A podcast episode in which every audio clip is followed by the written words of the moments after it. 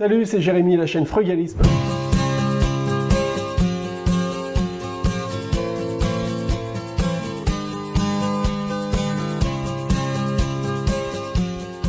Aujourd'hui, je vais vous présenter la séquence d'une émission euh, de France 3 dans laquelle on m'a demandé d'intervenir sur, évidemment, vous vous en doutez, la thématique du frugalisme. Alors, on va regarder ça ensemble et puis bah, à la fin, je vous donnerai mes retours et puis je vous dirai un petit peu ce que moi j'en pense. Alors, si vous ne l'avez pas encore fait, dépêchez-vous d'aller télécharger votre exemplaire du meilleur guide des techniques frugalistes. Ça va vous permettre d'arriver à faire des milliers d'euros d'économie.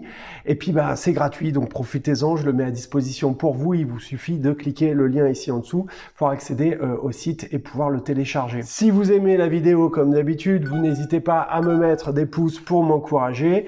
Vous vous abonnez également à la chaîne si vous ne l'avez pas encore fait, ça vous permettra d'être tenu au courant des nouvelles vidéos que je fais.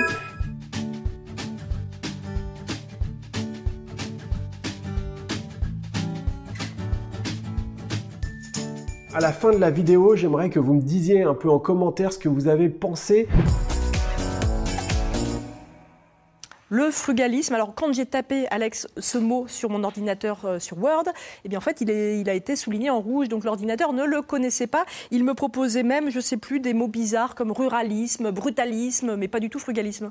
C'est pour ça que je suis là aujourd'hui, en fait, pour vous expliquer ce qu'est le frugalisme. Qui n'existe pas encore dans le dictionnaire. Qui n'existe pas encore dans, dans, le dictionnaire, mais c'est vrai que dans le contexte social qui est un petit peu compliqué en ce moment, euh, cette nouvelle façon de vivre apparaît comme euh, nouvelle mode de déconsommation et d'indépendance financière. Et aujourd'hui, on va justement vous donner les astuces pour devenir frugaliste et pour vous emmener dans l'univers de ces nouveaux retraités qui ont 40 ans. On va découvrir tout ça ensemble et d'abord, on découvre ça en vidéo. Ah, j'en ai marre du toujours plus. J'ai envie de choses simples.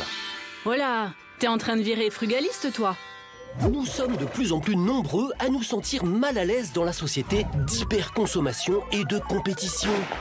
Aujourd'hui, 54% des Français sont même favorables à la décroissance. Vivre de peu mais vivre heureux, quitte à gagner moins d'argent, c'est le credo des frugalistes. Du latin frugalis, qui signifie sobre, cette appellation désigne une personne qui se contente du minimum pour vivre en refusant le consumérisme. L'objectif est de mener une vie plus saine et plus écologique. Fini le gaspillage, mais aussi le culte de l'accumulation de richesses, de la vitesse ou de la compétition sociale. Bienvenue dans la slow life, plus respectueuse de l'environnement. Et depuis quelques années, un mouvement venu des États-Unis associe au frugalisme l'objectif de la retraite à 40 ans. Une perspective rendue possible grâce à d'impitoyables économies et où jusqu'à 80% de ces revenus sont utilisés pour de l'épargne et des placements financiers. Adieu les gadgets, bonjour la calculette.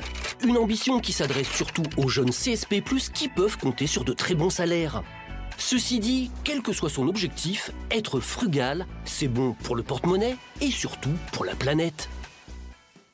Alors le frugalisme, c'est finalement un vrai mode de vie à part entière, Alex? Absolument. Et le frugalisme, en fait, ça s'oppose au rat race. Rat race Rat race. Et qu'est-ce que c'est le rat race En français, c'est métro, boulot, dodo. Ouais. En fait, c'est un petit peu le, le, quotidien que vivent euh, bon nombre de Français aujourd'hui. Quelques millions, effectivement. Quelques millions. Et il y en a beaucoup qui, justement, ne veulent plus subir leur vie, mais être vraiment des acteurs euh, indépendants financièrement euh, de, de, leur vie. Et c'est un mouvement donc, qui vient des États-Unis, ce mouvement qui s'appelle FIRE. Alors FIRE, c'est pas le feu, mais FIRE en euh, Financial Independence Retire Early. T'es bon en anglais, toi, non, ouais, non C'est pas. Si Madame Charles me voit, elle va dire t'as pas été en cours. Ce qui était pas. C'est ta prof d'anglais. Oui, c'est ma prof d'anglais. Euh, La donc, pauvre. c'est, c'est, on, ça prône la déconsommation, l'indépendance, et ça permet de lutter contre le phénomène des 3B. Alors les 3B, c'est quoi? C'est ce qui arrive à bon nombre de Français également. 3B. Le premier B, burn-out quand vous travaillez trop et que vous en tombez malade. Oui, ça fait. on connaît, on en parle beaucoup depuis quelques temps. Le bore-out.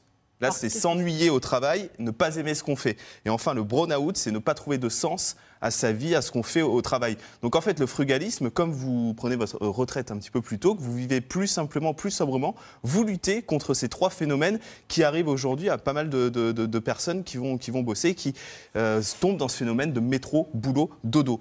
C'est qui les, les frugalistes aujourd'hui? Alors les frugalistes, c'est vrai que ce sont des cadres ou euh, des personnes de la classe moyenne supérieure. Parce que pour être frugaliste, il faut pouvoir avoir de l'argent pour épargner. Donc ce n'est pas permis à tout le monde. Ça, c'est un des inconvénients. On en parlera tout à l'heure de mmh. tous les les inconvénients du frugalisme. Et c'est des personnes qui vont avoir un vrai soutien familial autour d'elles. Parce que là aussi, le frugalisme, il faut, pour pouvoir, par exemple, épargner, avoir des bons conseils pour bien placer.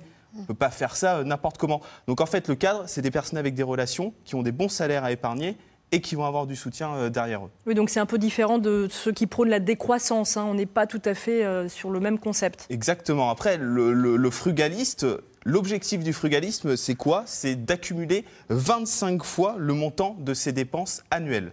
Voilà l'objectif d'un frugaliste. Il y a même des grilles types qui existent pour vous aider à devenir frugaliste. Par exemple, vous dépensez 2000 euros par mois. Pour devenir frugaliste et pour prendre votre retraite à, à- à 40 ans selon cette grille, il faut que vous arriviez à accumuler 600 000 euros. Waouh, ça paraît effectivement un objectif euh, presque inatteignable, Ensuite, compliqué à avec atteindre. ces 600 000 euros, vous faites quoi? Vous placez cet argent, soit de l'épargne, soit dans de l'immobilier, par exemple, et vous vivez des rentes. C'est-à-dire, vous vivez soit des, euh, des intérêts, ou vous vivez des loyers qui vont tomber chaque mois de vos placements immobiliers. Voilà ce que c'est être frugaliste, et vous ne travaillez plus à partir de 40 ans.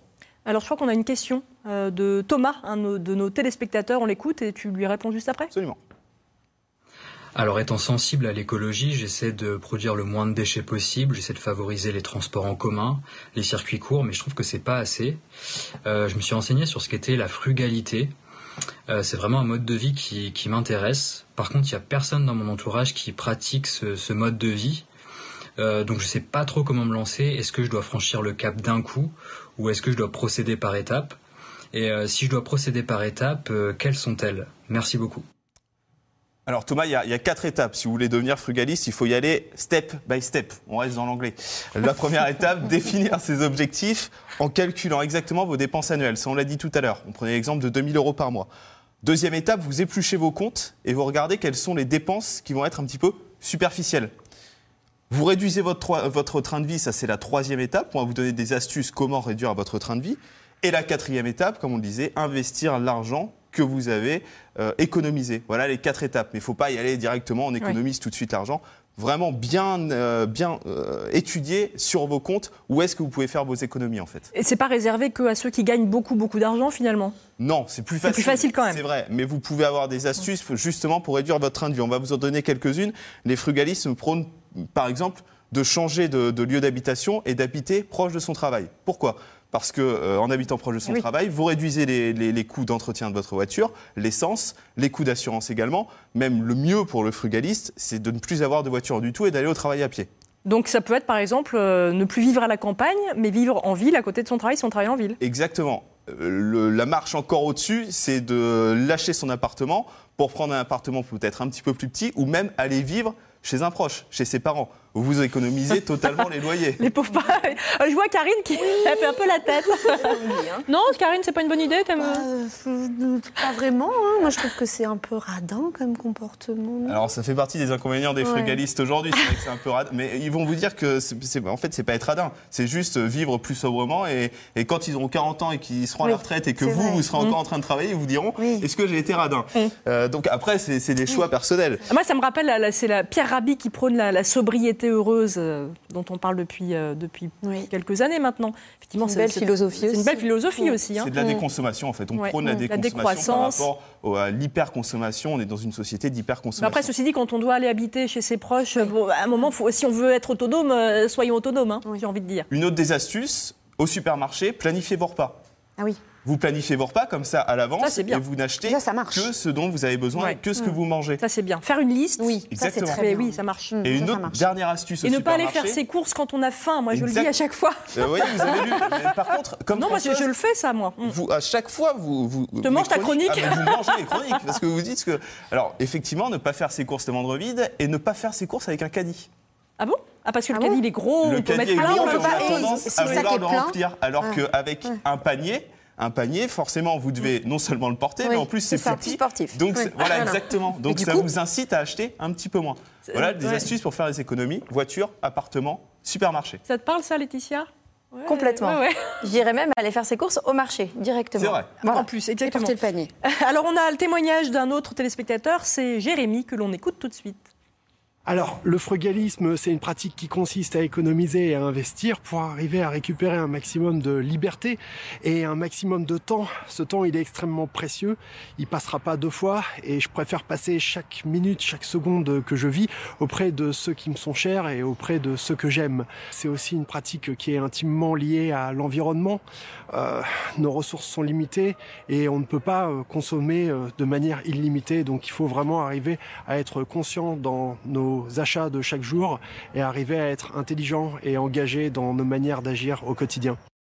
Alors on voit bien avec ce témoignage de Jérémy qu'il y a des vrais avantages au frugalisme, être moins stressé, comme il le disait, avoir du temps également pour euh, passer avec ses proches, également ne plus se soucier des normes sociales, parce que c'est vrai qu'aujourd'hui on est dans euh, l'obligation de réussir, la pression sociale de réussir devenir frugalisme, on, se, on, se, dénoue les mains un petit peu de, ce mm. culte de la réussite, et puis apprendre de nouvelles choses, parce qu'être frugaliste, c'est également faire son propre potager, justement pour faire des économies. Son compost, son compost, et là il y a Karine qui regardait Karine, Karine elle est toute contente, elle frétille, elle frétille. d'accord. Vous apprenez à bosser de vos mains bah, en étant frugaliste, et c'est un vrai avantage également des, des, frugalistes. En tout cas, il y a des bonnes choses à prendre, même si on n'est pas 100% frugaliste, il y a des bonnes choses à prendre. Il y a aussi effectivement des inconvénients qu'on a commencé à évoquer. Forcément, s'il y a des avantages, il y a également des inconvénients. L'inconvénient, c'est que la vie peut être un petit peu ennuyeuse pour certains. Parce que c'est vrai que vous, vous, faites beaucoup, vous faites beaucoup moins plaisir. Ça, c'est un des premiers inconvénients. Deuxième inconvénient, c'est que pour certains, les frugalistes apparaissent comme des boulets un petit peu de la société. Mm. Parce que comme ils prônent la déconsommation, ils consomment moins. Et forcément, l'économie euh, s'en ressent.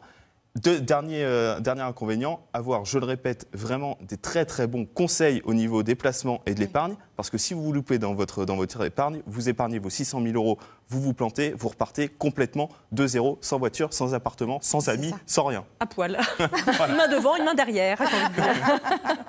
pour bien terminer. Merci beaucoup Alex pour, pour ces infos.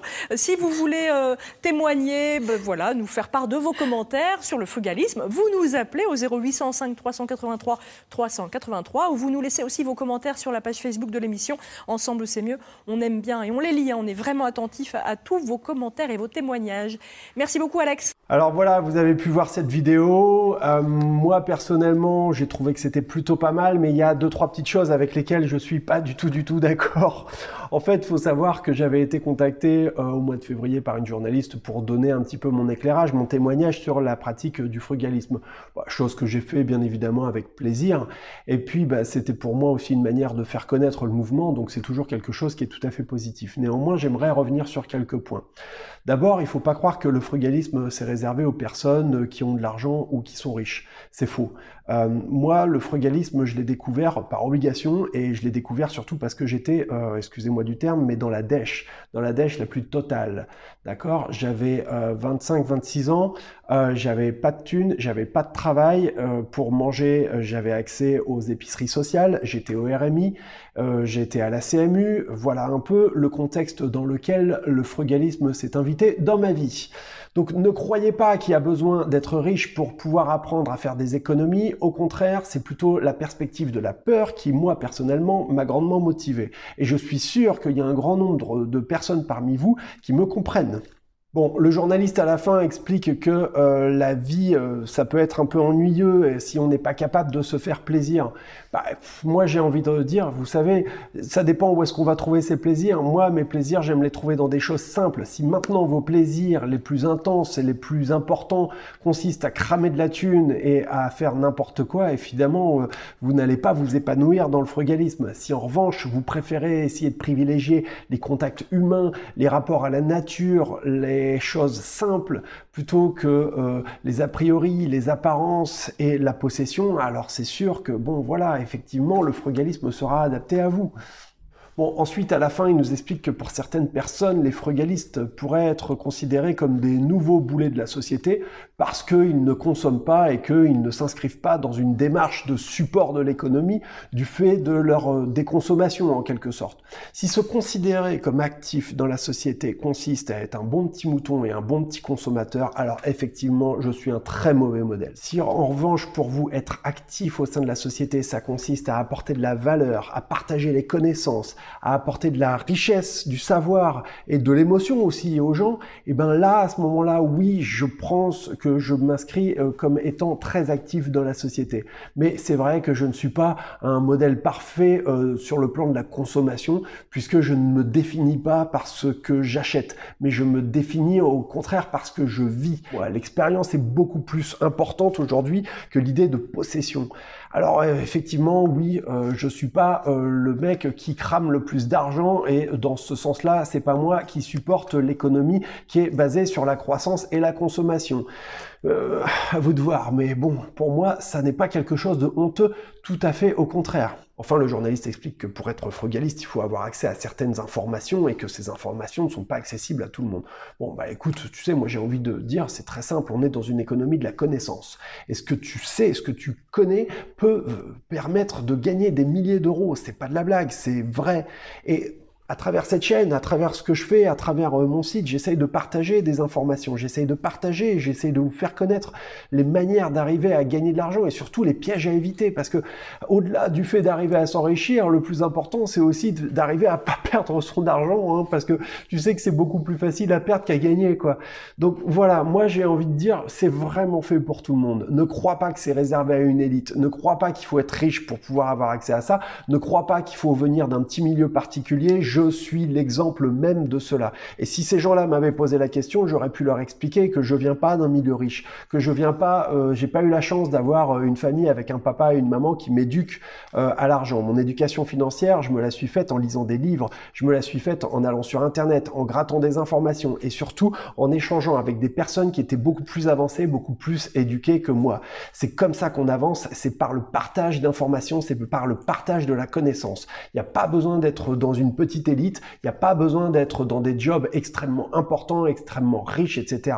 Ceux qui vous disent ça sont encore une fois des gens qui ne l'ont pas vécu par eux-mêmes. Sinon, ils auraient pu se rendre compte que c'est facile d'arriver à appliquer un certain nombre, euh, pas de règles, mais un certain mode de vie qui permet d'être beaucoup plus résilient. C'est ça surtout l'idée. Et ça, ça peut s'appliquer à tous les niveaux, que tu sois riche ou que tu sois pauvre, que tu sois célibataire ou que tu sois en couple ou même en famille. C'est un mode de vie. Ça n'a rien à avec ton niveau de richesse à la base.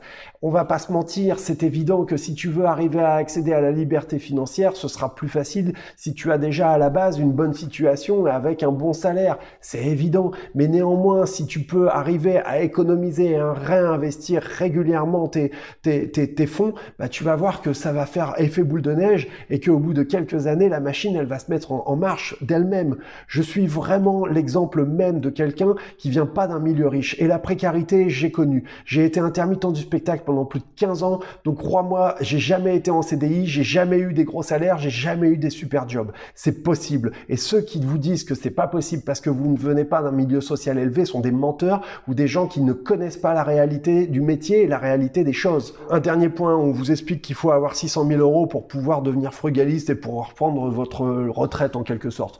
Ben ça encore, c'est faux, c'est une connerie. Hein. C'est pas vrai parce que ce montant-là, il est basé sur des modèles de calcul qui sont inhérents à vos modes de vie. Réduis ton mode de vie, réduis ta consommation, réduis ton besoin d'argent, tu seras moins dépendant à cette société. C'est pas plus compliqué que ça. Après, à toi d'arriver à investir pour de manière intelligente pour pouvoir arriver à changer. Et puis encore une fois, ça dépend où est-ce qu'on se place. 600 000 balles, ça veut dire quoi? En France, à l'étranger, en Thaïlande, où ça? En Afrique, on parle de où? On parle de quoi? Il faut essayer de fixer les choses pour bien comprendre de quoi on parle. Voilà, c'était Jérémy. Je vous parle de tout ça comme d'habitude avec un peu d'émotion parce que je me sens quand même vachement impliqué. C'est un sujet qui me passionne. Et puis c'est quelque chose que moi-même je vis et que je partage au quotidien avec euh, ceux qui regardent ma chaîne. Si vous avez aimé cette vidéo, ben, n'hésitez pas à mettre des pouces et puis dites-moi un petit peu en commentaire ce que vous en avez pensé vous de cette vidéo-là. Personnellement, ben voilà, il y a des choses que j'ai trouvées très intéressantes, très pertinentes, et puis il y en a d'autres que avec lesquelles je suis beaucoup moins euh, d'accord, on va dire. Euh, voilà, je vous dis à très bientôt les amis. Merci beaucoup. Allez, salut, ciao.